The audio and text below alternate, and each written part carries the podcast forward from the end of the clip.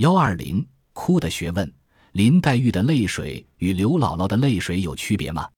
哭泣的泪水有毒吗？科学研究证明，不同心情下流出的泪水化学成分不同。流泪是保护身体的一种天然方法。人体不断产生微量泪水，以清洗眼睛、润泽眸子。泪水中又含有抗菌的溶菌酶，有些泪水蒸发掉，其余则流到鼻子里。溶菌酶的抗菌作用也有助于鼻子免受感染。不久以前，只有研究人类哭泣原因的心理学家才研究流泪。今天，不但有其他科学家研究泪水的成分，而且已得到一些有趣的结论。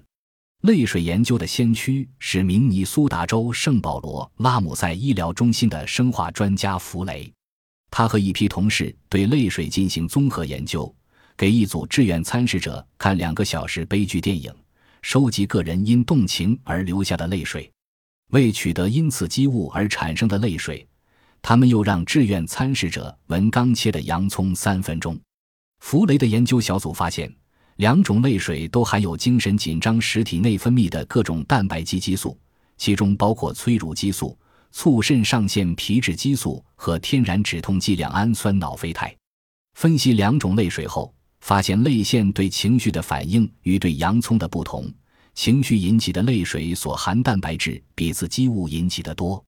弗雷认为泪中含催乳素，可用来解释何以女性比男性善哭。催乳激素就是刺激乳腺泌乳的激素，女性血液含这种激素较多。女性在绝经后哭的较少，因为催乳激素浓度降低了。弗雷认为，不论男女。泪水或许有助于冲出因精神紧张而积累体内的毒素，所以许多人痛哭后会觉得舒服些。